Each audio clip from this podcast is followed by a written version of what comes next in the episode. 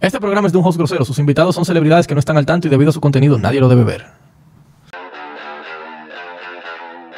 Ladies and gentlemen, we are live.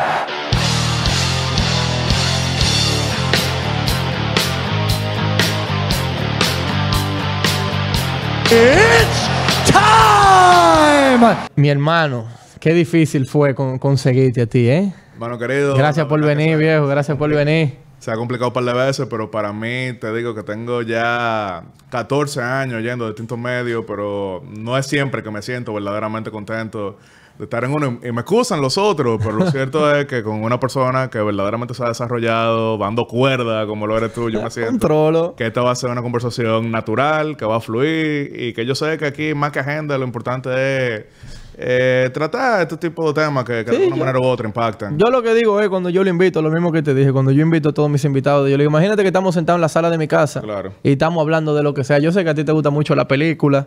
Sí, te sí, iba a preguntar si estás si estás teniendo tiempo para ver películas. Mira, no como antes, porque por ejemplo yo veía alrededor de 200 películas al año. Mierda. Mucha basura, eh, obviamente, porque no, no es verdad que 200 van a ser buenas. Como por ejemplo tú que tienes tanta experiencia en el mundo de, de la pelea, tú sabes que no todas las carteleras son duras. No, exacto. Mira, por ejemplo, yo fui a UFC 199 y ahí yo te puedo decir que hubo de 15 peleas que vi, dos o tres que fueron buenas. ¿Cuál fue el main event? Esa fue la última que Ronda Rousey ganó, específicamente, que cabía dentro de un GIF. Le ganó a Beth Correa. Sí, que fue, fue 14 segundos. Ahora, hay... Ah, no, a Kat Zingano fue. No, no, fue a Beth Correa. A Correa, no, pues esa duró más, yo creo, ¿no? Correa, no, fue como 14 segundos, que había un GIF. Pero lo que te digo es que efectivamente yo ve- veía como 200 películas al año y siempre sacaba una lista de las 35 que más me gustaron. Ahora la tuve que bajar a 10 que fueron A las que más 10. me gustaron, pues no, no, no veo tanto, o sea, no tengo ese tiempo. Pero el hecho de, tú sabes, vivir cerca de un cine también me ayuda, porque yo vivo por downtown, entonces... ¿Qué tanto tiempo te quita la Cancillería al día? Porque yo veo tu horario que es súper volátil. Un, Sí, es volátil, un día tú me porque- confirmas la doya y media hora antes me dicen, mira, se me complicó. Mira, es muy volátil porque ¿qué sucede dentro de la Cancillería? Yo como viceministro para asuntos consulares y migratorios, resulta que cuando eh, hay secuestro, como lo que estamos viendo en Haití, eso me cambia la agenda por completo. O sea, me tiene que eh, sacar de lo que es cualquier tipo de rutina. También cuando hay situaciones, por ejemplo, como la guerra en Ucrania, que eh, se desató el 24 de febrero y había 20 dominicanos que, eh, que estaban allá por distintas razones, teníamos que evacuarlos.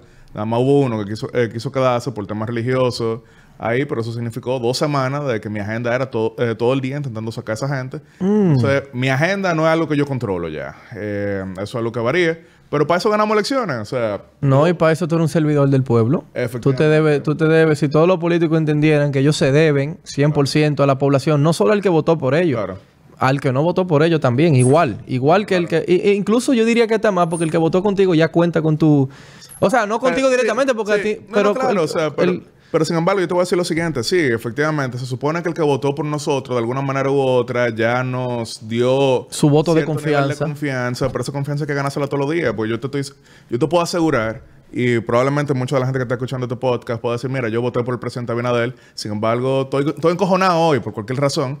Entonces, a nosotros lo que nos corresponde es, durante todo este periodo, día a día, seguir eh, solidificando lo que es esa confianza, sabiendo que aquí nosotros no estamos sencillamente para caerle bien a la gente, sino para resolverle, que es lo que, es lo que estamos haciendo, y que cuando volvamos a las urnas, esa persona que votó por nosotros vuelva a hacerlo. Esa persona que no votó por nosotros lo haga, o esa persona que quizás no va a votar por nosotros, por lo menos sepa que el país está en buenas manos si nosotros eh, ganamos nuevamente, como probablemente lo vamos a hacer. ¿Qué tú, qué tú te has dado cuenta que, que es más difícil de lo que tú creías antes de entrar a la Cancillería? ¿Qué tú, has dicho, qué tú has dicho? Wow, pero esto sí es difícil esta vaina. Bueno, mira, te voy a decir algo. Eh, la cultura burocrática es una cosa... Demasiado, demasiada burocracia o poca. Demasiada burocracia, y eso no te lo dice solamente Yatzel Román, te lo puede decir el mismo presidente que ha dicho que una burocracia asfixiante. Porque te, te voy a decir los- eh, lo siguiente.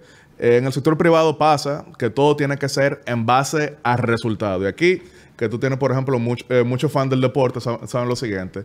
Tú puedes ser el tipo que mejor cae, tú puedes ser la persona que más tiempo lleva en un equipo, pero si no estás rindiendo, de alguna No, manera, claro. te van a relevar. Con el mismo amor del mundo, pero eh, te van a decir, Ricky, coño, ya tú no puedes seguir siendo el, el manager, no puedes seguir siendo eh, el tercera base. No, y como al final todo lo que es eh, medible. Sí, claro. Porque, por ejemplo, tu puesto quizá no sea medible, o sea, no, no hay forma de saber, tanto quizá con el impacto que tú tengas con las personas que te rodean, pero puesto como un tercera base o un dirigente, esos son medibles, se miden con el desempeño que tú tengas directamente y el dirigente con el desempeño de tu equipo. Claro, pero mira, yo te quiero compartir una, eh, una anécdota que no es mía, obviamente, pero que yo la comparto bastante cuando estamos hablando de gobierno y lo que nosotros hemos asumido. Ustedes lo ven, principalmente los cuerderos de Twitter, que frecuentemente gente de mi Twitter es otra vaina aparte. Twitter es mi red social favorita. Eh, Es otra, es otra vaina, pero ¿qué sucede? Tú sabes que generalmente se habla de que aquí, eh, aquí efectivamente hubo un cambio de gobierno después de 16 años. Hay muchas cosas que no cambian de la noche a la mañana, hay muchas cosas que tenemos que explicar en el pasado. estoy de acuerdo. Pero te cuento lo siguiente. 1934 había un manager y jugador de los Cardenales de San Luis, Frankie Fritsch. ¿Qué sucede? En un juego específico de los Cardenales contra los Cubs de Chicago, Frankie Fritsch le da la oportunidad a un, a un novato para que vaya de center field. El tema es que el novato, la primera línea, eh, se vuelve un disparate. La segunda línea en su dirección también se vuelve un disparate, entonces ahora hay gente en segunda y en tercera. Frankie, como manager y jugador, va corriendo donde él, le echa un boche del carajo y le dice, yo te voy a enseñar cómo que se juega ese center field.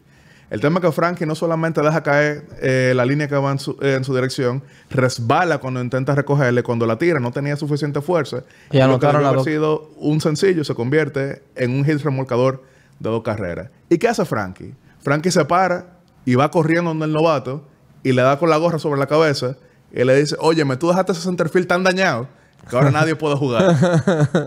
¿Por qué yo utilizo esa reflexión para hablar a nivel de gobierno? Efectivamente, óyeme, cuando tú tomas eh, una posesión con gente en segunda y en tercera, eso es difícil. No, yo creo que el, PR el PRM la cogió con base llena sin out, 3-0 en el noveno y el juego empate. Pero tú tienes que rendir. Al fin y al cabo, Fue, es- es se, le entregó la bola a ustedes, tienen que sacar ese cero. hay que rendir. Entonces, efectivamente, y lo dijo T.S. Eliot, el poeta, solamente conociendo el pasado podemos cambiar nuestro significado. Entonces, ¿qué sucede? Sí, cuando tú tienes gente... No, y el que no conoce su historia Claro, tú tienes que está saber- condenado a, Tú tienes que a saber repetirlo. que cuando nos toca la bola y hay gente eh, en la tres bases, oye, tú tienes que saber cómo tú llegaste a eso. Ahora, nadie recuerda a la persona que por más justificación que tuvo, no logró hacer cero. Ahora, el que hizo el cero... El que hizo el cero se consagra con la gloria. Estamos hacer el cero a la inflación, estamos hacer el cero a la corrupción y estamos hacer el cero a lo que es la pobreza, creando la igualdad, pero de oportunidades. Pues, ¿qué, qué igualdad de oportunidades? Igualdad ante la ley. ¿Y qué es igualdad ante la ley? Que la competencia sea en base a talento. Y la A, y la- ¿tú crees que la A y la igualdad? No, no la hemos logrado todavía. No, pero... Por Yo no creo que se logre ya, Por porque eso es que- de, de oportunidades, no de resultados. Ah, eso tío, siempre va a haber gente pobre. No, claro. Y siempre va a haber gente rica. Porque si no hay gente rica, no puede haber gente pobre. Porque el rico se, se mide en base a personas igual que él que tengan menos que él. Entonces, si hay personas que tienen menos, ya automáticamente son más pobres que ese rico. Claro, pero esa competencia tiene que ser en base a talento, no en base a que tú le caíste bien a un funcionario u otro. Estoy de acuerdo. Porque ¿qué sucede? En muchos países, principalmente subdesarrollados, la política tiene un poder tal sobre la vida de la gente que entonces un tipo, si sentado en un cuarto con aire, puede decidir tu resultado. Y eso no debe ser. Lo único que debe decidir si tú triunfas o no triunfas es tu talento.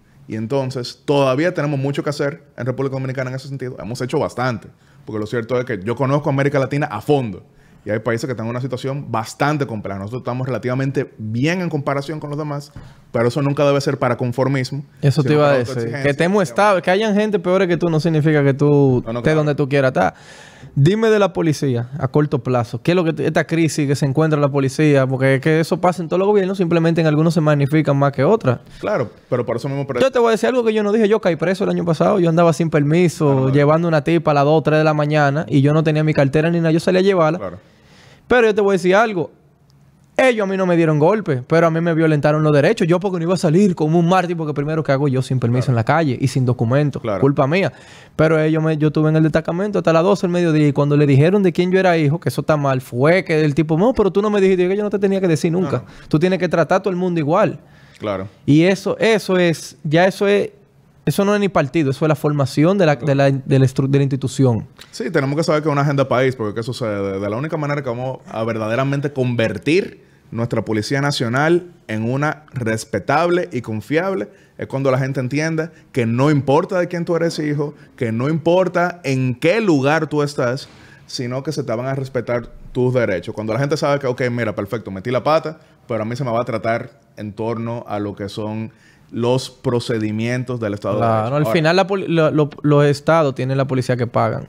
Claro, pero también ese es un problema. Eh, tenemos que verdaderamente transformarla primero para entonces después un financiamiento que sea acorde con lo que son las necesidades en torno a ello, porque también tenemos que decir lo siguiente, vamos a cruzar la frontera, vamos al otro, eh, vamos al otro lado. Ahí qué está pasando, que las pandillas son las que mandan.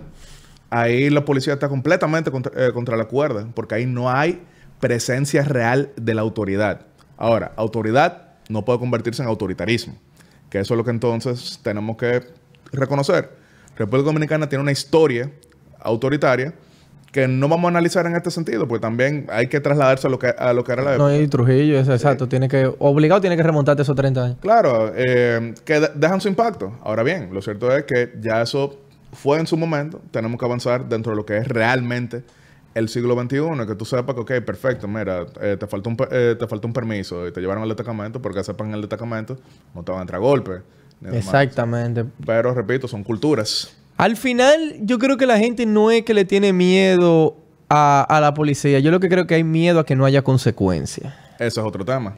Aquí no hay... conse- tú- la gente se ve en rojo porque tú sabes que no te va a pasar nada, men. Tú sabes que un mal día...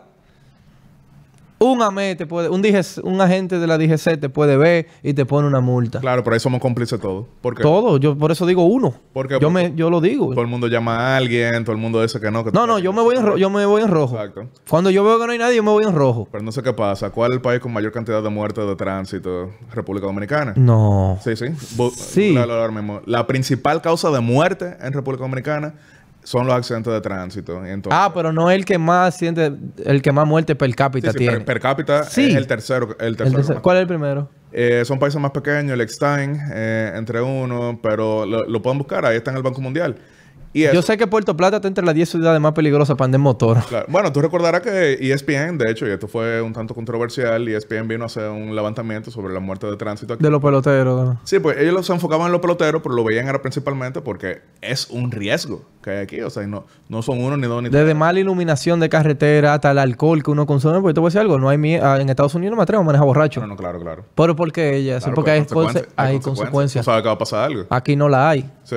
Bueno, ¿Te yo no sé si, eh, si tú estás al tanto de que, por ejemplo, en la carretera a Punta Cana están poniendo un reguero de multa últimamente. Speeding por, sí, por, o sea, por, rápido, por rápido. Sí, por llamada de 100 y demás. Entonces, ¿qué pasa? Que ahora los tigres están yendo por debajo de 100 porque saben que le están poniendo Hay consecuencias. Entonces, Cuando se cuando tuvo de moda eh, que te pararan por tú usando un celular, tú no querías, tú no te, tú, tú, no, no, claro. tú sabes. Entonces, al final no es que la policía o, o las autoridades sean malas per se. No. ¿Quién soy yo? Tú sabes, para decir si son bien o malas, es difícil. Claro. Al final es que el mismo ciudadano muchas veces no coopera. Yo estoy de acuerdo con que un policía agarre un tipo que no se esté dejando arrestar y le den su macanazo.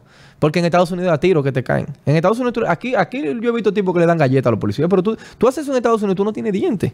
Y son ocho arriba de ti. No, no, no, dos aquí. Que un policía grave y el otro se embojota con el tipo. ¿Tú entiendes? Entonces es una policía entrenada también. Porque al final, como te digo, tenemos la policía que pagamos. Cada estado tiene la policía no que se merece, sino la que paga. No, claro. No, y mira. Y tampoco se resuelve de- a, a corto plazo subiendo más, porque la gente lo que dice, bueno, ellos lo sobornan, pues, pero ¿qué tú le puedes subir? ¿De, de 15 mil pesos a 20?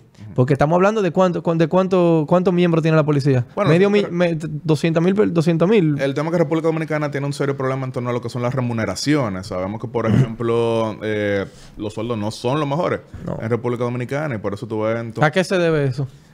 No hay Eh, mucha gente ese- cobrando en el era- del erario.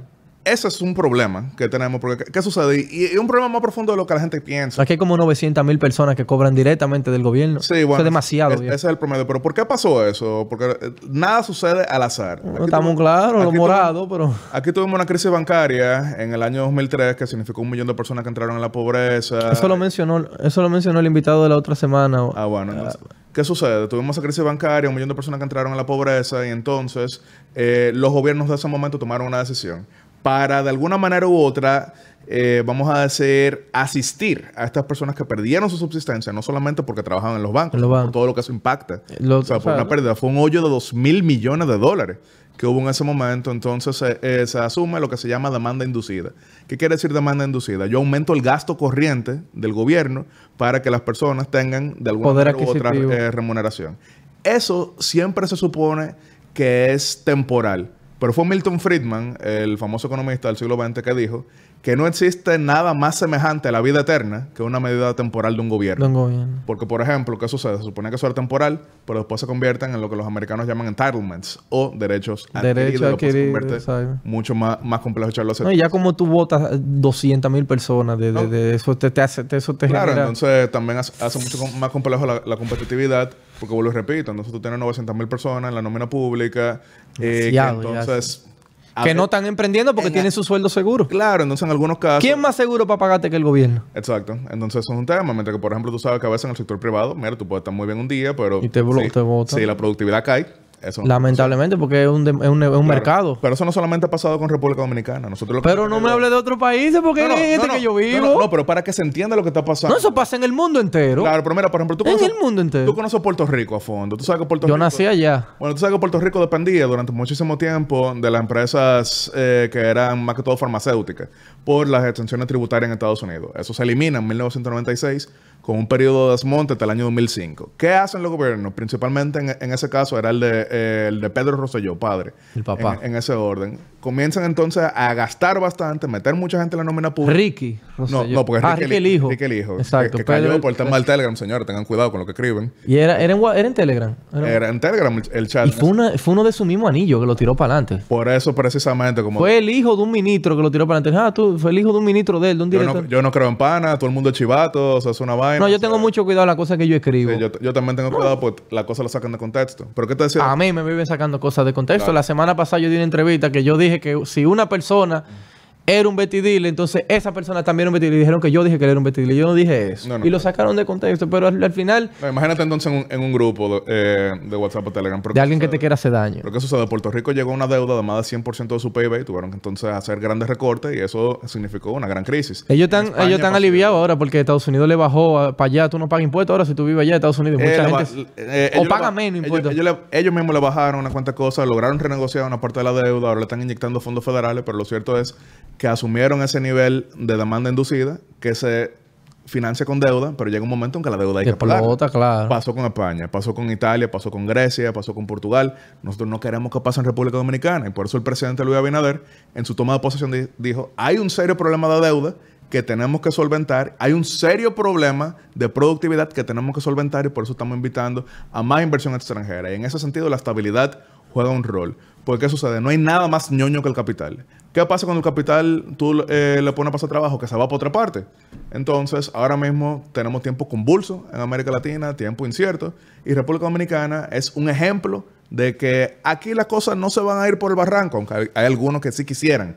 Por lo cierto, Sí, hay una gente que está esperando que lo que sea eh, para decir, te lo dije. Sí, y eso pero- siempre lo va a ver. Eso es hater del Pero lo gobierno. cierto es que hasta ahora hemos sido un país eh, moderado. Aquí las cosas no se van al carajo como eh, suceden en otros. Y tenemos que seguir creyendo, eh, creyendo en eso. Eh, y eso trae inversión. ¿Y qué pasa? La inversión crea empleo. ¿Y qué pasa con el empleo? Que el empleo genera consumidores. ¿Y qué pasa El con consumidor estabiliza la economía, men. El consumidor estabiliza el mercado. Exacto. Que hay para comprar en los supermercados, los supermercados dan trabajo, hay para hay para echar gasolina, hay para emprender, porque Claro. tú generas dinero al final, es sol- la- solamente se tira dinero a la calle, el banco emitiendo dinero en base a préstamos. Claro. Y cuando tú prestas te tienen que pagar más dinero. O sea, todo el dinero que está en la calle se debe. Claro. Es un principio de la economía que mucha pero- gente no lo domina. Claro, pero ¿qué sucede? Precisamente qué bueno que Y entren de en 10 el tema del negocios tienen que quebrar 3 para que vuelvan a pedir más préstamos. O, o quizá más, quiebran como 6. Claro, pero que- precisamente yo creo en lo que es el derecho a fracasar. ¿Qué quiere decir el derecho a fracasar?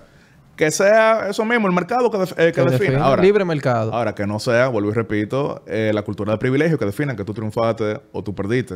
Y eso es lo que tenemos que vencer aquí, que es el mercantilismo. Tenemos 16 años en eso. Bueno, es un serio problema. En los emprendedores y la bendecida.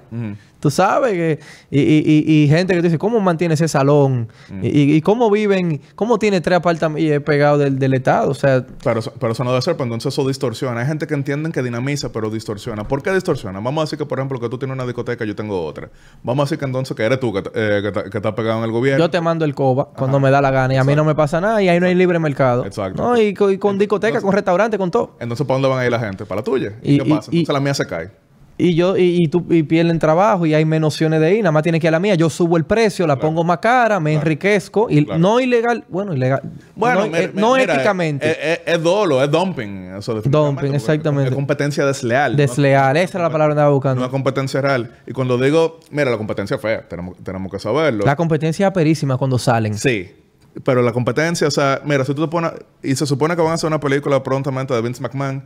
Eh, Sí. el fundador de Un verdugazo. de WWE y demás. O sea, tú no llegas a ser que el, el- el duro del mercado sin joder a par, a par de gente. Ahora, mientras eso sea dentro del marco legal. Dentro del marco de la competencia. Adelante. Yo estoy de acuerdo. ¿Cuánta gente no quisiera darle una galleta a Dana White? Que te manda un saludo. una- Muchísimo, muchísimo. Hasta ¿Cuánta- yo le he querido dar a veces. No, claro, pero es, es él. Sin embargo, ¿qué, qué Pero el tipo es uno de mis ídolos, men, el tipo un genio. Claro, pero por ejemplo, ¿qué era UFC cuando, eh, cuando arrancó? O sea, era, un- era un grupo de gente fea dando- dándose golpes. Ahora él logró convertirlo en un fenómeno. O sea, ¿tú te acuerdas cuando, por ejemplo, no podían ir a Nueva York?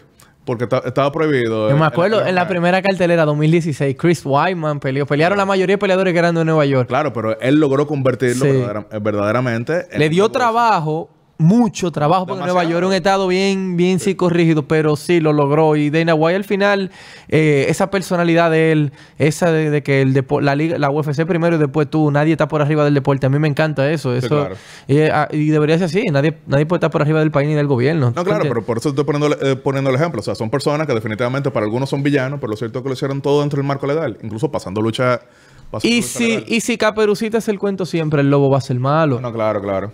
Entonces en eso estamos. Yo creo firmemente en la competencia, el presidente cree firmemente en la competencia, que es lo que no queremos ningún gobierno que interfiera con eso. Lo que queremos es que eso no dependa de la buena voluntad del gobierno que está ahora. Porque ¿cuál es la mejor manera de derrotar la corrupción? Limitando el poder. Porque cuando tú tienes discrecionalidad, cuando tú puedes hacer lo que te da tu Claro, cuando la Suprema Corte es tuya, Exacto. cuando el Congreso es tuyo. Entonces tú puedes hacer de que, bueno, internamente, yo me considero un tipo bueno hasta, hasta cierto modo, pero si yo tengo tanto poder, si una firma mía define tantas cosas, existe una gran posibilidad de que algún día yo me corrompa y eso no debe ser. Ahora, ¿qué sucede? Cuando yo no tengo ese poder, cuando yo tengo la limitante, cuando lo que hay es la institucionalidad, entonces realmente los países avanzan. Tú sabes que yo tengo, yo tengo eso. A mí nunca me ha gustado la política. Y yo solamente he trabajado una vez y fue en el Ministerio de Deporte. Yo tenía problemas con mucha gente porque yo entendía que había mucha gente que cobraba sin hacer nada. Ah, claro. Y yo le decía al ministro, a don Jaime, en esa época, don Jaime, vamos a votar a toda esta gente. Que, no, déjalo ahí, esos son padres de familia, me decía. Y yo no entendí, yo le preguntaba a la gente, ¿qué tú haces? ¿Qué tú haces? No, yo estoy, y como que no hacían nada. Entonces, yo no, yo pudiera ser, si yo tuviera de ministro, yo me voy a tirar a todo el mundo en contra porque hay que, hay que trabajar. Yo me lo, yo voy a a, a, a buscar 1200 formas de, que justifiquen lo que ganan. Hay demasiada botella. ¿tú Claro, hay, hay que hacerlo, pero por eso... Y, y- las cosas tienen que caminar. Yo soy un tipo muy justo en la vida. O sea, las cosas tienen que caminar y tiene que haber, como tú dices, competencia. Y yo no puedo tolerar que un tipo esté por encima de otro porque me lo nombraron por encima. No, que tiene que nombrar ese porque es primo de uno que está en otro. Y tú sabes como yo, no, eso no funciona así. ¿Tú entiendes? Tiene que ser 100% de lo apto. No, claro. El 100% de los capaces. Estamos claros, pero por eso precisamente... Esto de que la, la mitad tiene que ser mujer, ¿por qué? La eh, tiene que ser 100% de lo apto, de lo capaces, pa- de lo que tienen capacidad para trabajar. Bueno, mira, precisamente haciendo referencia a la mujer, ¿por qué llegamos a ver, por, eh, por ejemplo, pay-per-views de UFC que eran ya main event de mujer? Eso fue por acción afirmativa, ¿no? Que de verdad había un mercado que... Y se lo ganaron a la base de mérito. Eran estaba por pagar 100% eso. capaces para pelear, para generar interés, como Ronda Rousey y Holly Holm. Generaron el interés y oferta y demanda. No, no, era claro. obligado a comprarlo. No, no, claro, pero ¿qué sucede? Estaban vendiendo. Eh, Esa era la realidad. Yo estoy de acuerdo. Funcionó- Yo, incluso el, el próximo tema del arroz, que es eso, eh, la, la equidad en el pago en los deportes de, los, de los hombres y las mujeres. O sea, no pueden cobrar lo mismo si no generan lo mismo. Sí, Entonces, bueno, mira, la mejor, la mejor equidad es, es la que te genera el mercado, definitivamente. Y O sea, entonces- cuando, cuando tú... porque, mira, y, y es un tema que, que bueno que tú lo mencionas. es un tema hasta social. Eso ni de deporte, es un tema social. Claro, porque ni, ni siquiera vamos al tema de la, eh, de la equidad. Pasa lo siguiente, y ustedes lo han escuchado en la audiencia mil veces, que dicen que se le paga demasiado eh, a los deportistas. Y, y puede ser, Lo, puede- lo generan. pero ¿qué sucede? Eh, un estadio, el Yankee Stadium, por ponerte un caso, y malditos malditos son los Yankees, pero bueno, o sea, coge 70 mil personas. Si tú, llenas, si tú llenas eso, pero no solamente el tema de coger 70 mil personas ahí pagando, Comiendo y bebiendo.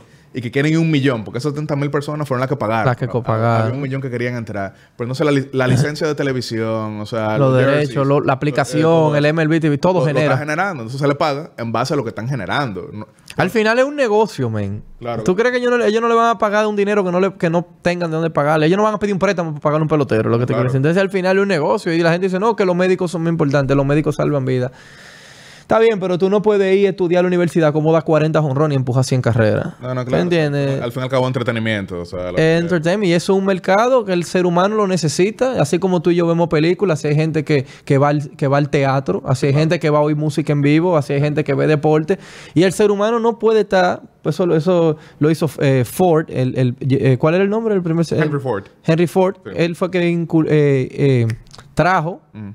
La semana de cinco días de trabajo. Claro. Y, eh, y el, el ser humano necesita dos días libres. El presidente de Estados Unidos tiene que coger vacaciones obligado. Sí. Eso no dice que no quiero, no, no, es obligatoria, porque el ser humano es un ser que de la monotonía se cansa. Claro, aunque tú sabes que hay un serio debate en torno a cambiar la semana laboral. Cuatro días. Cuatro días con más horas, pero tres días libres. Yo, yo la tenía así en Estados Unidos. Cuando llega la pandemia, eh, solamente me pueden pagar por contrato. Entonces yo entré a trabajar para tener do- dos sueldos y un solo trabajo, porque el otro me pagaba así, no había deporte. Claro. Me pagaba, yo entré a trabajar y eran cuatro días, diez horas. Y de verdad, tú- dos horas más, dos horas menos al día, tú no te das cuenta, pero un día adicional sí. Entonces, esos tres días libres, tú te podías, era un fin de semana largo, todos los fines de semana. Claro. Eso fuera genial. Claro. La psicolo eso está estudiado psicológicamente, tú eres más feliz así. Sí, y también a veces en ocasiones más productivo, pero también tú todo tienes que analizarlo en base a la productividad de cada país. Porque, por ejemplo, ¿qué sucede? Tú sabes que Puerto Rico, una sociedad que tú conoces bien a fondo, y disculpa que lo vuelva a poner de ejemplo. Es la que más se parece a nosotros, yo creo. De, Te parece, pero ¿qué sucede? Al ser una jurisdicción estadounidense, tiene fondos estadounidenses. Entonces, ¿qué sucede? Está el welfare.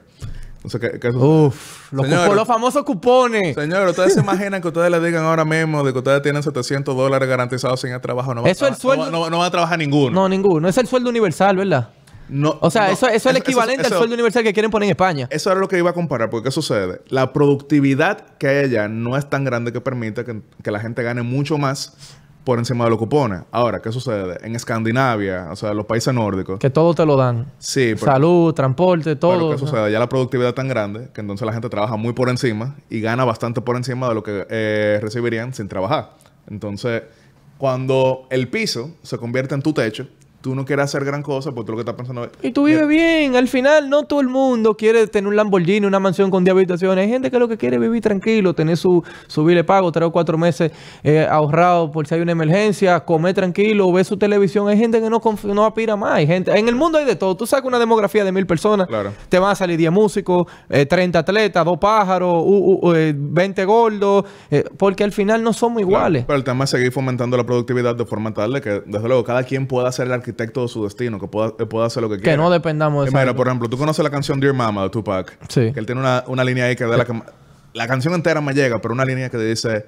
I love paying the rent when the rent is due. O sea, la gente no quiere ser moroso, en realidad. O sea, es verdad que hay gente que lo que son eh, irresponsables, pero lo cierto es que la mayoría de la gente lo que quiere es sencillamente tener, eh, tener una vida tranquila en ese orden, como tú bien acabas de decir.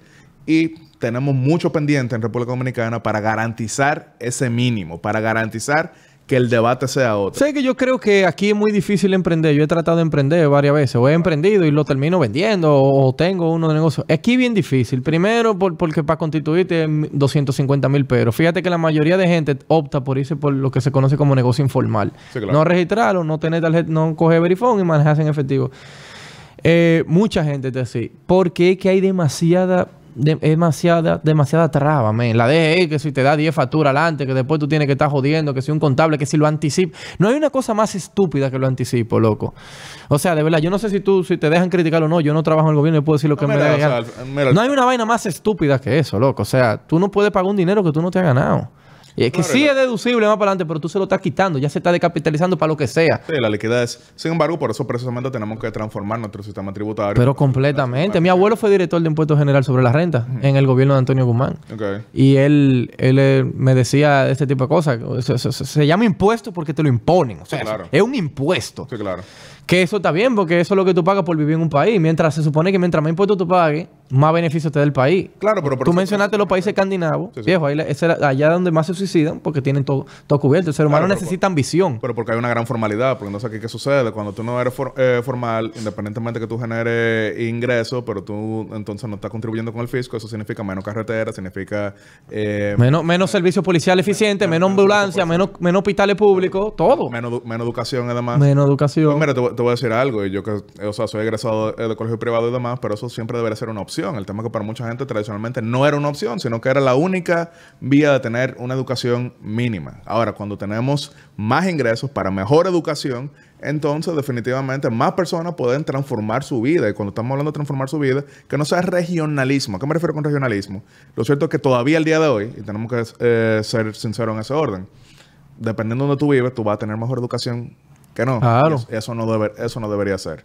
Eso no debería ser, pues no, no debe ser que, por ejemplo, que tú tengas tengas que abandonar la zona eh, la zona del sur, por, poner- por ponerte un caso, porque si no tú no vas a poder desarrollar. Pero pasa, bueno, no pasa a ese nivel, pero en- te iba a decir, en Estados Unidos los mejores colegios están en Boston, en Nueva York, en esa, en esa área, en- ¿tú entiendes? En California, unos Claro, cuantos, pero- UCLA, pero tienen bueno, buena universidad en, su, en sus estados. claro, ¿no? pero compiten de distintas maneras. Al fin, al fin y al cabo, claro, tú tienes mejor. Sí, lo que hay Ivy League, hay Ivy League. Claro, lo que hay Ivy League, Ivy League, pero los, Tú lo que dices es que cada pueblo aquí debería tener una buena, una buena escuelita. el, con- el tema, el tema que no necesariamente eso está pasando. no, Eh, bueno maestro, porque al final yo decía, ok, el 4% se aprueba, pero ¿quién da clase? Porque al final no es pagarle más de, eh, capacitar, que esas personas que salen de, de- de una escuela pública tengan la capacidad de, de ¿cómo es la- eh, de enseñar, de, de tener la vocación de enseñar a, a las demás personas. Y al final también tú tienes la, la educación pública que tú pagas. Claro, pero si por tú pagas poco, a mí no me interesa. Claro, por lo menos el financiamiento ya está ahí. Ahora bien, lo cierto es que si algo se mantiene durante décadas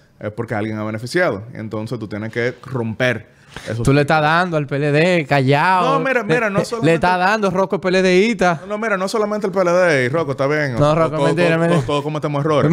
Pero pero pa- pasa lo siguiente. El PLD era el partido antisistema, pero terminó siendo la encarnación del sistema. Eso es lo que yo nunca quiero. O sea, por ejemplo, yo te estoy hablando aquí, yo soy funcionario. O sea, hay un decreto que a mí me designa como, eh, como vicecanciller. Vice- vicecanciller. Pero yo nunca quiero volverme parte del Insiders Club. Yo nunca quiero volverme parte... Del de- establishment. de- del establishment. Eso, es algo- eso es algo que yo no quiero. ¿Por qué?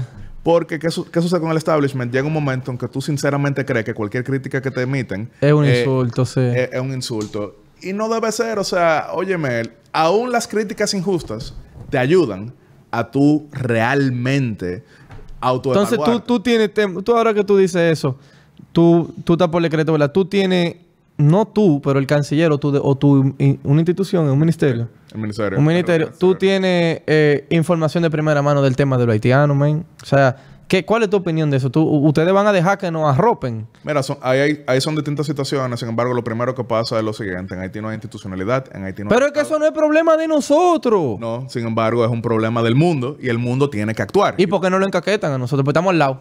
No, pero nosotros estamos construyendo nuestro muro. O Pero es que al final el muro ya es el... El muro funciona y si lo dejan pasar lo que están ahí por corrupción, no estamos en nada. Y por eso hay que cortarle la cabeza a todo el que de alguna manera u otra se determine que está actuando por corrupción. Pero de nuevo, ¿qué- ¿qué te decían con el tema de Lucas? Cortarle la cabeza, él dice consecuencia, meterlo preso, votarlo. No, no, claro, No, porque el efecto Ricky es 100% literal, entonces tengo que hacer... El, efe- el efecto Ricky. Pero, ¿qué, qué sucede? Eh, definitivamente, nosotros sabemos que hay un sistema que se ha propagado durante mucho tiempo porque enriquece a mucha gente. Cuando está hablando de que enriquece, es que enriquece. Porque cuando la gente escapa esa situación, está dispuesto a pagar lo que sea. Entonces tú te la acercas a, a esas personas, no, voy- no, no voy a mencionar, y le dices, esto es lo que hay, para que deje cruzar Y lo dejan cruzar. Ahora, ¿qué sucede? Eso entonces también conlleva, primero, la estructura física. Segundo, la estructura de recurso humano, incorruptible en ese orden, pero también sin, impuni- sin impunidad. Que cuando se determine que, mira, aquí hubo esta falla, se corrija.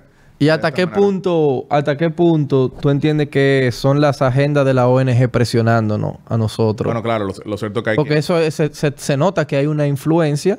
Eh, bueno, hay una mezcla, porque por un lado hay quienes sencillamente no, no les... No le cogen esa, como Nayib Bukele, que no le coge esa. No, no les simpatiza mucho la idea de una República Dominicana soberana e independiente. Hay personas que eh, quieren sinceramente promover su agenda. Y unificar la isla. Eh, Tan diferente que somos. Nosotros nos parecemos más a Cuba y a, y a Puerto Rico que esta gente. Claro, pero no sé qué sucede O sea, precisamente. ni siquiera el mismo idioma hablamos, Claro, viejo. pero, ¿qué, pero ¿qué sucede? Cuando tú no puedes mostrar un solo logro a lo largo de, de tantos años, entonces tú asumes lo que es una solución placebo. ¿Cuál es la solución placebo? Bueno, vamos a endosarle esto a la República Dominicana, pero no hay, no ha habido ni va a haber nunca una solución dominicana a lo que sucede en Haití, que es un serio problema. Por eso nosotros sí llamamos la atención. Es un país que está sufriendo. ¿Quiénes son las principales víctimas de los secuestros en Haití? Son los haitianos. ¿Quiénes son las Claro, principales son ellos que se matan entre ellos. Claro, pero entonces por eso precisamente hace falta eh, mayor atención de la comunidad internacional, pero atención real, no en... Pero es que yo lo que veo es que mandan comida y vaina, es que eso no es por ahí. Tú enseñas a pecar, tú enseñas a pecar, tú, tú lo alimentas por vida, pero si tú le das un pecado, él no va a saber. Tú, eh, eh, ahí hay un problema. Mira, yo no quiero ni decirlo, que yo te lo voy a decir fuera del aire, la, la solución, porque tú te vas a reír, porque ya hasta yo estoy teniendo filtro, men. Tú sabes, yo, y como estamos acabando, no quiero cerrar eh, eh, el podcast con, con lo que te voy a decir fuera del aire, que tú verás cómo que se arregla eso. Pero al final, como que loco, u- nos, nos están afectando directamente a nosotros. A mí no tanto, porque yo no te voy a decir, coño, un haitiano, pero ya están afectando, loco. O sea, ya en cada esquina. Antes yo andaban con miedo y tú nada más veías que a través de, lo- de- de la vaina de zinc era que miraban. Ahora andan atamboceando en la calle como que esto es sin embargo, yo sí tengo que mencionar lo siguiente, se ha convertido en un problema eh, regional, hemisférico, y eso no, no debió haber llegado a eso, porque debieron, debieron ponernos atención antes de que esto pasara, pero por ejemplo, tuviste miles de haitianos en la frontera de México con Estados Unidos. Están en todos los sitios. Entonces ya hay un abordaje, hay un abordaje mayor, pero no puede Aquí no, aquí no lo deportan como deportan a los dominicanos cuando, cuando delinquen. Es el problema. Sí, claro. Eh, sin embargo, pasa lo siguiente. Tú sabes que la mayoría de los dominicanos en Estados Unidos están regularizados. O sea, el 85% de los dominicanos. Tiene su, su green card. Sí, porque por ejemplo... no vamos a decir que son ciudadanos porque son dominicanos. o sea, ciudadanos, ciudadanos resi- exacto. residentes. Tienen green card, la tarjeta, La, la, la mayoría de los dominicanos que emigran a Estados Unidos eh, están pedidos. Tienen sus papeles que lo De pidieron. hecho, la segunda mayor sección consular de Estados Unidos para trámites de migrantes es la que tiene en República Dominicana. O sea, eh, Espérate, espérate. Por encima de la mexicana. la mexicana es la número uno. Ah, no, esa. ok. Ah, porque la segunda, ok. Yo voy a decir, ok. No, la- la Exacto, no. Como México, nada, viejo. Tijuana es la, es la más grande. Y que está al ladito. Tijuana está abajo de San Diego, ahí mismo. Sí, sí, Tijuana, Tijuana es San Diego. Pero, eh, San Diego es Tijuana. Tú vas a San Diego y todo el mundo habla español. Porque Claro, yo por- fui, por todo de- el mundo habla Por español. eso de Baja California, el, el tema entonces de que... Nuevo México está ahí, O sea, que California tradicionalmente era México, igual Nuevo México, Arizona y demás, Texas. eh, Florida es la de la flor. Florida era Pa- España. España. y- Sí, son, y son. Nevada. Sí. Son palabras en español. ¿Tú te Sí, acuerdas? sí. Los Ángeles, San Francisco, Claro, eso fue San Diego. La guerra México-Americana que ganó Estados Unidos, entonces terminó ane- anexando todo su territorio. Que la guerra la declaró México, pero perdieron fuertemente contra Estados Unidos. Nadie le gana una guerra a los, los vietnamitas nada más. Sí. Y fue una guerra del cansancio, porque murieron, poca gente sabe, murieron mucho más vietnamitas que americanos, pero fue una guerra del cansancio. Claro, pues también hay que, hay Esos tipos estaban en su territorio. claro, pues, hay- hay que entender lo siguiente. ¿Qué, qué pasó con, con el talibán? O sea, el talibán, o sea, tuvo acorralado durante mucho tiempo, pero había todavía, al día de hoy, 200 mil personas dispuestos hasta lo Ay, último. explotadas. ¿Cómo tú le ganas eso? Entonces, Al final las guerras, tú sabes, tú no puedes, eso lo dicen en El Padrino, men, cuando el, en El Padrino 2, cuando el tipo de la granada, el rebelde de la granada explota, dice, lo que pasa es que uno pelean por dinero y otro pelean por su creencia, ¿no? Claro, o sea, por ahí es que va la frase. en el Padrino 2 específicamente. El Padrino 2, que fue aquí, que esa escena la filmaron aquí. Sí, claro, eso es por ahí, por ahí por el conde, porque dice Michael Corleone, vi a ese hombre dispuesto a morir y estaba el policía, pero el policía le estaban pagando. Le están pagando el hombre. Al otro no. al- eso es. Mira, de, de hecho, Al final, la el- convicción humana es más que cualquier dinero. Si en algo tú crees, viejo, tú vas, la pasión, tú has visto el secreto de sus ojos. Sí, claro, claro. Lo que él dice, oye, tú puedes Esto- cambiar esto, es quién tú eres. esto es lo que me gusta. Tú puedes cambiar lo que sea, pero, pero esto es lo que me gusta. O sea, cla- claramente. Porque tus ojos, que para mí es la mejor película suramericana. Que, eh, Eso está fuera de liga. Él le dice, le dicen una, ¿dónde, ¿cómo tú sabes tú lo encontrás en el estadio viejo? Tú puedes cambiar quién tú eres, tú puedes cambiar tu nombre, tú puedes cambiar eh, pero tú nunca vas a poder cambiar la claro. pasión. Y eso es increíble. Eso me llegó tanto, porque es que por más que yo diga que, por ejemplo, el Licey no me... Loco, yo soy demasiado liceísta. Claro. No, mira, por más que yo diga que está bien, el escogido ganó cuatro campeonatos en la década Gozate, eso no lo he gozado yo, gozate. Cuatro campeonatos en la década pasada, así que voy a sufrir menos cuando perdamos. Mentira, lloro cada noche. No, ahí nos conocimos en el play, fue- o sea, nos conocimos por Twitter, Sí, pero la primera vez que yo te vi fue en el play en un hoodie. Es que yo- yo- y yo decía, mira el es que yo- hombre.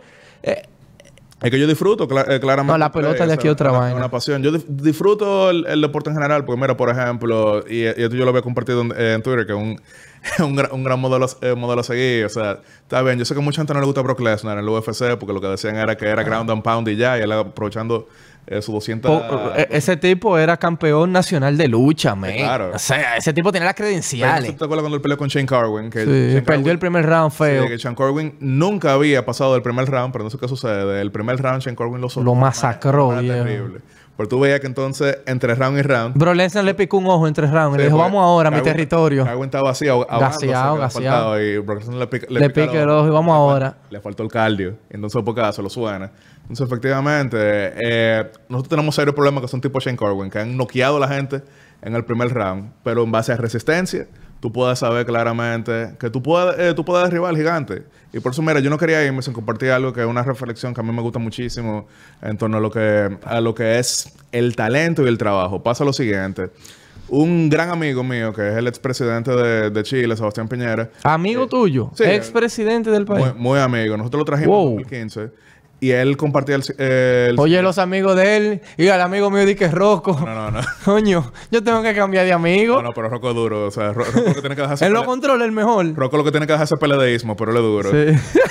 no, mira, eh, P- de- de PRM. No, no, está bien, está bien. Él está, está querido, está querido. Pero ¿qué sucede? El presidente Piñera nos compartió una anécdota. Él estuvo en Harvard en el 75 y entonces al final de la clase ellos tenían la oportunidad de invitar una persona relevante para que le hablara a la clase y le compartiera algunas reflexiones. En ese momento ellos invitaron a quien era el hombre más rico del mundo, que era John Paul Getty. Yo no sé si tú viste la película. La película que le secuestran un nieto, él dice, voy a pagar lo máximo que me permiten exonerarlo de los impuestos, porque si pago eso por uno, me lo van a secuestrar Lo todito. van a secuestrar todito. Sí, John Paul Getty. ¡Qué gante ese tipo, loco! Te secuestraron un nieto, espérate, espérate. Sí. Yo voy a pagar, no, no todo, voy a pagar tanto. Sí, mira. Para que no me secuestren más nietos. O sea, el tipo, él era súper, él era famoso por ser Sí. eh, eh, peri, eh, tacaño, miserable, es la palabra. Sí, no era el tipo más agradable del Exacto. mundo. Pero ¿qué sucede? Era el hombre más rico en, en ese ¿De dónde momento. fue que se hizo rico? El petróleo. El petróleo, El petróleo, claramente. Claro, después don- dona buena parte de su fortuna. Está el museo Getty, Getty Images y demás, que todos los tigres que, Sí, que, que piratean, ahí, ahí lo ven. Pero entonces, ¿qué sucede? Está bien, John Paul Getty acepta, da el discurso y de que fue magnífico, excelente, perfecto, aplauso. Y viene la sección de preguntas y respuestas. Eso qué sucede cuando tú tienes de que el hombre más rico del mundo frente a ti. ¿Cuál es la pregunta innegable? ¿Cómo tú te volviste el hombre más rico del mundo? Lo que yo te acabo de hacer ahora. Ah, y entonces él, él responde que eran tres claves. La primera, yo era el que más temprano me levantaba todos los días. Era el que más tarde me acostaba todos los días. Y encontré petróleo. Entonces, Al final todo el mundo tiene las mismas 24 horas. Tú decides qué hacer con ella. Claro, pero no sé qué pasa. O sea, se ríe todo el mundo. Dicen como, bueno, yo me ahorro las dos primeras y voy a la tercera. Pero él dice, no, no, mentira, espérate. No están divorciados una de la otra. Porque tú puedes encontrar el pozo de petróleo, que es el talento. Sin embargo, si tú no tienes bien claro hacia dónde tú vas, Claro, una bien disciplina. claro una, una disciplina, si tú no tienes bien claro una ética de trabajo, eventualmente ese pozo se llena. ¿Y qué tú tienes para, eh, para mostrar? No gran cosa. Entonces, eso yo sí lo comparto siempre a los jóvenes que se me acercan y me dicen como que, hey, yo quisiera hacer algo. Tú siempre fuiste así de chiquito, siempre te interesó la política, siempre leíste, Siempre, siempre. uno hacía deporte. Bueno, sí, Yo, yo hacía eh, judo y demás. Yo no, no era de con arma. Eh, judoka, güey. un, un arma mortal Eh. ni demás, pero también, también jugaba pelota, o sea, obviamente nunca para firma y demás, o sea, pero sí, eh, claro, o sea, por eso le dedicaba buena parte del tiempo al cine, pero siempre me apasionó la política. Ah, tú hablaste- tú hablas del cine ahora. Yo sé que esa es una de tus pasiones. There Will Be Blood. Tú hablaste de petróleo. Ah, no, claro, There Will Be Blood. Y ese es uno, para mí es el mejor actor, viejo. Es uno de los mejores actores. Para mí, definitivamente es el mejor actor de personaje que hay sobre... Lejos, men. O sea, ese tipo está en problemas legales se metió porque cuando él estaba filmando Lincoln, claro. él no se sale personaje y él se creía Abraham Lincoln de verdad. Y eso le trajo problemas. O sea, Claro, o sea, eso es lo que llaman character actor, tiene su, The method, eh, tiene su- su método y, y demás. O sea, el, el tipo es duro. O sea, Dan- Daniel Day-Lewis no tiene comparación viva. no, no la tiene. ¿Cuál es tu película favorita ya para terminar? Mira, te voy a decir algo. Mi película favorita de estudio eh, estadounidense el son El Padrino 1 y 2. Que El Padrino cumplió 50, 50 años. Sí, ahora. Mi mejor... pe- mi película favorita, así como que Blockbuster y demás, es The Dark Knights. eh, Uf. Batman 2008. Christopher Nolan para mí Eso- el mejor, el mejor ese tipo está fuera de liga. Mi, eh, mi película favorita europea... ¿Te gustó la última Batman? Eh, es a una obra maestra. A mí me gustó. A mí es me un gustó, masterpiece. A mí me gustó bastante. Y Fue un- creo, que fue la narrativa que necesitaba. No, y la oscuridad y de cómo te introducen a Batman. Claro. ¿Y tu película europea que tú ibas a película decir? eh, favorita europea se llama La vida de los otros, Das Leben der anderen. Es una película alemana Alemana. que abo- aborda lo que era la vigilancia de los órganos de inteligencia de la dictadura comunista de Alemania Oriental. Es una película que recomiendo demasiado. ¿Cómo se llama nuevamente? La vida de los otros. Vida. Porque estaba observando a lo que tú le estás dando segmento. Mi película favorita suramericana es El Secreto.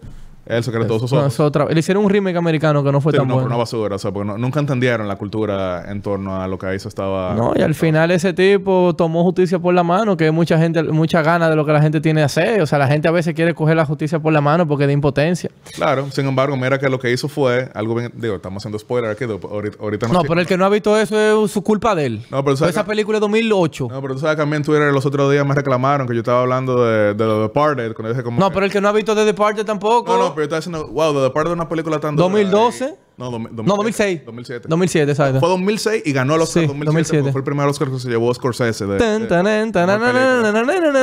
Qué dura, qué dura, loco. Y el, el reparto con, buenísimo. Matt, Matt Damon, Matt, eh, Mark Wahlberg. Leonardo DiCaprio, Jack, Leonardo Nicholson, Jack Nicholson. No, no, ese reparto. Michael Sheen. Ese reparto te entero. durísima, pero yo estaba hablando los otros días de que uno de los personajes Ahí se muere todo el mundazo. La película se llama The Departed. The Departed Sí. se traduce como... Cuando hay una X lo- atrás de lo- ellos lo- que mueren, ¿tú no te has dado cuenta de eso? Claro, que, que es, el, es el estilo grandioso de, eh, de Scorsese. Que, Caballo. Yo estaba viendo antes de ayer Gangs of New York, de él Me mismo. estaban reclamando que fue la primera de Scorsese con DiCaprio. Y, da- y, Es- y y de Daniel Day-Lewis. Man. Son tres horas dura, y cuarenta. Ese año DiCaprio hizo esa y también hizo Catch Me If You Catch Can. Me If You Can, 2002. Señores, yo fui a una conferencia con Frank Abagnale Jr., que es el personaje El inspira personaje que Can. interpreta. Y le voy a decir una cosa, es un hablador, eso es mentira todo lo que él está diciendo. Sí. Eso es mentira. El tema es que cuando tú tienes a Steven Spielberg dirigiendo tu vida y a Leonardo DiCaprio interpretándolo, parece chulo. Lo que pasa es que Pero llega un te- punto- cuando tú te sientes a escucharlo ahí de frente, no. Señor hablador, Mira- usted no piloteó ningún maldito eh, avión. O sea, de- deja de hablar más. Igual que Wolf, uh, Wolf of Wall Street, que también le interpreta DiCaprio. Llega un punto que tú tienes que saber cómo, en- porque estábamos hablando de eso al principio, el entretenimiento del ser humano, cómo tú vas a entretener. A veces la biografía del tipo no es tan... Y tú tienes que meterle ese, esa chip, ese dinamismo, que si le, se, le- se lo metió un cuero, que, que si metían perico en una fiesta, y tú sabes, tú tienes que meter todo eso para que la gente, porque al final es un producto que la- tú quieres que la gente pague por ver, que una Claro. película tiene que ser entretenida. No, claro, es entretenido. O sea, pero al fin y al cabo no lo, no lo tomamos como de que una historia completamente real. ¿Tú, ¿Tú has conocido a Billy Bean alguna vez en persona? De- de Oakland. no, no, yo sé quién es Billy Bean, Sí, pero me gustaría conocerlo. Eh, Ramón Laureano me lo dijo que eso de la película no es para nada como es él. Bien, Brad Pitt lo hizo muy bien. Sí, no, no, lo hizo excelente, pero eso no es Billy Bean. No, ese no es. Yo creo que Ah, nadie. que sí que ¿Cuál ha sido la biografía más real que se ha portray en el cine? Lincoln.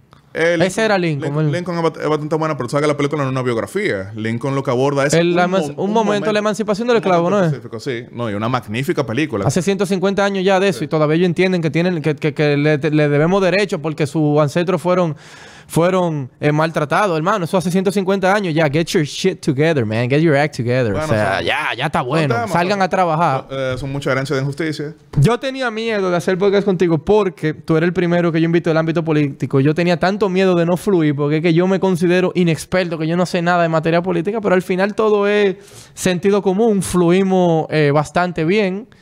Eh, loco, tú vas a tener que volver en No, algún claro. momento, más para adelante. Claro yo voy a empezar a repetir invitado, loco. Y nada, eh, gracias, viejo. Yo sé que tú estás a la orden Sí, de nosotros en el, en el No, mira, en la Cancillería. Yo estoy a tu orden en lo que tú entiendas. No, aquí estamos, o sea, y te, te quitaste la gorra de, de Mayweather. No, no, yo te voy a explicar por qué fue fuera del aire. Ah, no, no, está bien, está bien. Pero yo, yo, yo bromeando con, con el hecho de que Mayweather ahí estaba troleando. Que El se, mejor. se, se buscó 42 mil apostándole en contra Canelo. Y- o sea, no solamente lo sonó cuando Pero él perdió con Justin Gaethje. Ha perdido dos UFC en línea con mucho dinero. Perdió con Masvidal también. Ah, no, claro. Está perdiendo. ¿De qué? Está perdiendo. Ah, no, él no. Drake. Eh, Drake perdió con Justin Gaethje y con Masvidal. Ah, no, claro. Drake es duro. Es el problema. No publiquen los tickets, señores, que después la gente le empujamos en contra. Yacel Román Señores. en el efecto Ricky. Gracias por venir. Dale. Ladies and gentlemen, we are live.